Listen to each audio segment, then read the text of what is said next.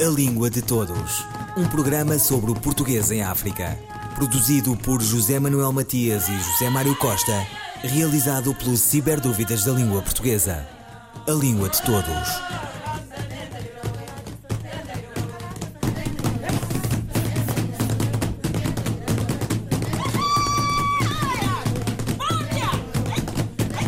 Com o ano letivo quase a terminar, junho foi no sistema de ensino português o mês de todas as provas. País que acolhe um número significativo de línguas de outros idiomas maternos, seja por via da imigração ou das mais diversas atividades profissionais, a experiência do ensino português língua não materna é já uma atividade consolidada e sempre em balanço de metodologias e de resultados Carlos Rocha, professor e coordenador do Ciberdúvidas da Língua Portuguesa, faz a leitura da prova de português língua não materna referente ao nono ano de escolaridade. As provas de PLNM, ou seja, de português língua não materna, uh, que foram uh, efetuadas, correspondem a dois níveis de proficiência. são provas que têm enquadramento pelas orientações programáticas de português de língua não materna e, e, outros documentos orientadores, entre eles o quadro europeu comum de referência para as línguas.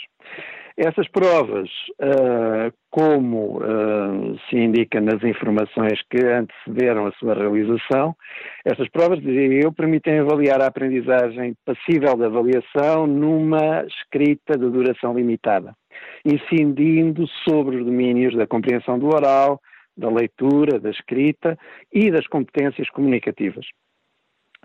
Neste caso, são duas provas de níveis diferentes, uma é de, do nível A2 e outra uh, de nível B1. Eu vou, eh, primeiramente, referir-me à prova uh, de português de língua não materna de nível A2. Ora bem, esta prova de nível A2 é, um, é constituída por quatro grupos. O grupo 1 avalia a oralidade, uh, isto é, refere-se e é constituído por quatro questões de escolha múltipla, ou seja, uh, trata-se de quatro itens de seleção. Uh, sobre estes não tenho muito a dizer, a não ser que me parecem bastante acessíveis, Uh, tendo até em conta que o áudio correspondente a esta questão, portanto, há também um áudio a acompanhar esta prova, é de um discurso muito pausado, lido pausadamente, com uma pronúncia muito clara e distinta, portanto, bem longe do português a que estes alunos andam expostos no, no seu dia a dia escolar.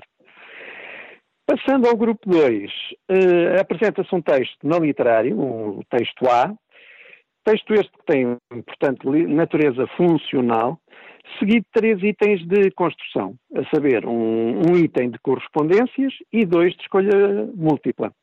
A que se juntam dois outros itens, desta vez de construção, de resposta restrita e outra curta. Sobre estes itens também não encontro nada que possa apontar quanto a problemas de formulação. É um texto uh, não literário, uh, bastante acessível, que não parece ter, uh, oferecer grande dificuldade. Quanto ao texto B, ou é um texto não propriamente literário, mas um texto em que já se nota alguma intenção literária, é um texto narrativo que corresponde à adaptação de uh, um trecho de, do livro A Melhor Condutora do Mundo, de, do escritor António Mota, texto, uh, livro publicado em 2010. É um texto bastante acessível que fala da, da, de uma avó que festeja o seu aniversário uh, um tanto afastada, um tanto arredada da família e, uh, e é o neto um pouco a evocar essa relação com essa avó e, uh, e, e, essa, e, essa, e, essa, e esse aniversário. Uh, é um texto que não, oferece, não me parece oferecer dificuldade maior para estes alunos de nível A2 e é sujeito depois a quatro, a quatro perguntas, três itens de construção e um de seleção. sobre os quais também, uh, repito, não encontro problemas quanto à sua formulação e até adequação ao nível de competência linguística dos alunos que realizam esta prova. Agora sim, segue-se então o grupo 3, este incide sobre o domínio do, do consciente da, da, língua, portanto fala de, de, conhecimento explícito da língua, não tanto a nível da descrição uh, linguística ou gramatical da língua, mas sim na, na, na capacidade de uh, utilizar uh, as estruturas que a língua oferece a estes alunos de português de língua não materna. Centra-se, portanto, em estruturas gramaticais e outros aspectos da, da pragmática uso uh, em, em, em, comunicativo da língua. Assim, explora-se, por exemplo, a identificação das relações lexicais, sinonímia e antonímia, portanto, pede-se que os alunos identifiquem sinónimos, pede-se que os alunos identifiquem uh, palavras com o mesmo sentido, e palavras uh, de sentido diferente. Uh, Junta-se ainda um item sobre uh, pronomes interrogativos, outro sobre o uso de preposições e, finalmente, um último sobre a flexão verbal. o grupo 4 é o da construção de um texto narrativo orientado por três tópicos que garantem a linearidade da narrativa. Portanto, pede-se ao aluno que construa um texto narrativo com introdução, desenvolvimento e conclusão. Balanço desta prova. Parece uma prova equilibrada que corresponde hum, ao que se espera dela e, de alguma maneira, se prometia na, nas informações eh, emanadas do, do IAV. Carlos Rocha, colaborador do Ciberdúvidas da Língua Portuguesa sobre o português, língua não materna, nono ano de escolaridade. Sobre o que foi a prova referente ao 12 ano da disciplina de Português Língua Segunda, voltamos à análise do professor Carlos Rocha. A prova tem, portanto, por referência um, um programa uh, específico, o Programa de Português Língua Segunda para alunos surdos, homologado em 2011, o qual, uh, e, uh, é e trata-se de uma prova que permite avaliar a aprendizagem passível de avaliação de uma prova escrita de duração limitada, estou a citar, incidindo sobre os domínios da leitura, da escrita e do conhecimento da língua. Esta prova hum, tem, portanto, características uh, muito, muito próprias, uh, tendo em conta o público a que se destina, os alunos a que se destina. As respostas aos itens de cada um dos domínios de referência podem implicar a, a mobilização articulada de aprendizagens dos outros domínios, lê-se nas informações que antecederam, que prepararam a, a aplicação desta prova.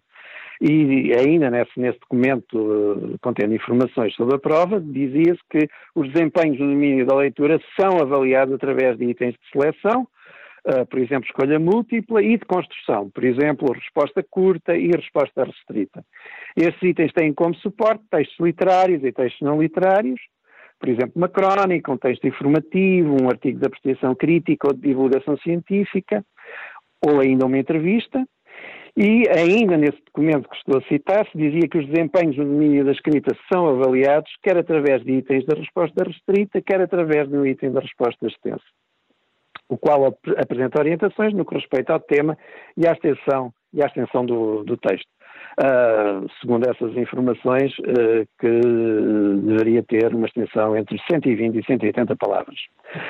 A, a prova que foi aplicada no, no dia 18, depois corresponde, quanto a mim, totalmente a, a, a, este modelo, um modelo que uh, se depreendia destas informações que tinham sido previamente uh, publicadas. Portanto, uh, é, é, uma prova constituída por três grupos, que, como se esperava, correspondem a, a três áreas de desempenho. o grupo 1 parece bastante acessível, não requer a mobilização de conhecimentos teóricos especiais, a não ser na última questão em que se pede a identificação de duas características do texto autobiográfico. O, o texto eh, selecionado é um texto de José Saramago, um texto autobiográfico, como, como eu disse, eh, e eh, aí sim, nessa última questão, será perde-se ao aluno que tenha uh, uh, algum conhecimento ou a capacidade de identificar no texto que acabou de ler as características do género ou do subgénero autobiográfico. Mesmo assim, não, não me parece esta última questão uh, uma pergunta de modo a exigir um conhecimento aprofundado do, do, do subgénero autobiográfico, dado que o texto de, de José Saramago, que é evocativo da sua juventude, é, é bastante acessível uh, quanto a, a, a, traços, quanto à identificação de traços autobiográficos. Para o grupo 2 foi selecionado um texto não literário, não de José Saramago, mas sobre este autor, da autoria de Inês Fonseca Santos, que foi retirado de um livro desta, desta autora, publicado em 2017, uh, eh, com o título Vale a Pena Conversas com os Escritores. As, questão, as questões uh, associadas são em número de 10, repartidas por um exercício de escolha múltipla com 7 itens e um segundo com 3 itens. Não não, não considero que estes itens sejam especialmente difíceis, mas chama a atenção para o segundo item do primeiro exercício que pode levantar alguns problemas porque entre as opções A e B não me parece haver o contraste suficiente para se considerar, como indicam os critérios de classificação, que a opção correta é claramente a B. Parece-me que há uma certa sobreposição entre a opção A e a opção B. Na segunda questão, a dificuldade não é a da formulação, mas sim de um aspecto que pode ser traiçoeiro portanto não tem nada a ver com formulação, tem a que ver um pouco com as expectativas que os alunos às vezes, eh, e todos nós criamos acerca de certas formas linguísticas. Eh, com efeito, pede-se a identificação de uma oração subordinada substantiva completiva na frase, mas depois pergunto-lhe, se não serão afinal mais uma manobra estéril que serve, que serve os interesses do mercado.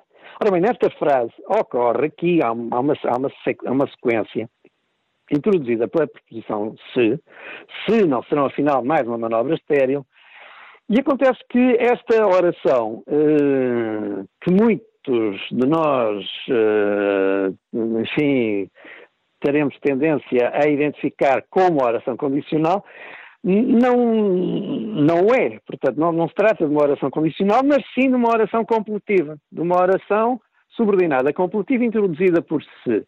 Ou seja, eh, as orações subordinadas completivas são orações interrogativas indiretas e, portanto, é preciso ter algum traquejo, eh, é, é, espera-se que os alunos estejam suficientemente preparados para saber que se nem sempre é uma conjunção condicional e é também uma, uma conjunção uh, subordinativa integrante. Eh, no caso de introduzir, no caso de ligar uma interrogativa indireta ao verbo, ao verbo subordinante, neste caso uh, concreto, o verbo perguntar. Uh, portanto, repito, não estou aqui a, a, falar de um problema de concepção da questão, pelo contrário, é, considero que a opção por este tipo de construção tem dificuldade acrescida, o que não tem de se censurar, porque se trata de uh, um caso bastante frequente, ainda que menos presente, quando uh, recuperamos os nossos conhecimentos de análise e classificação sintática.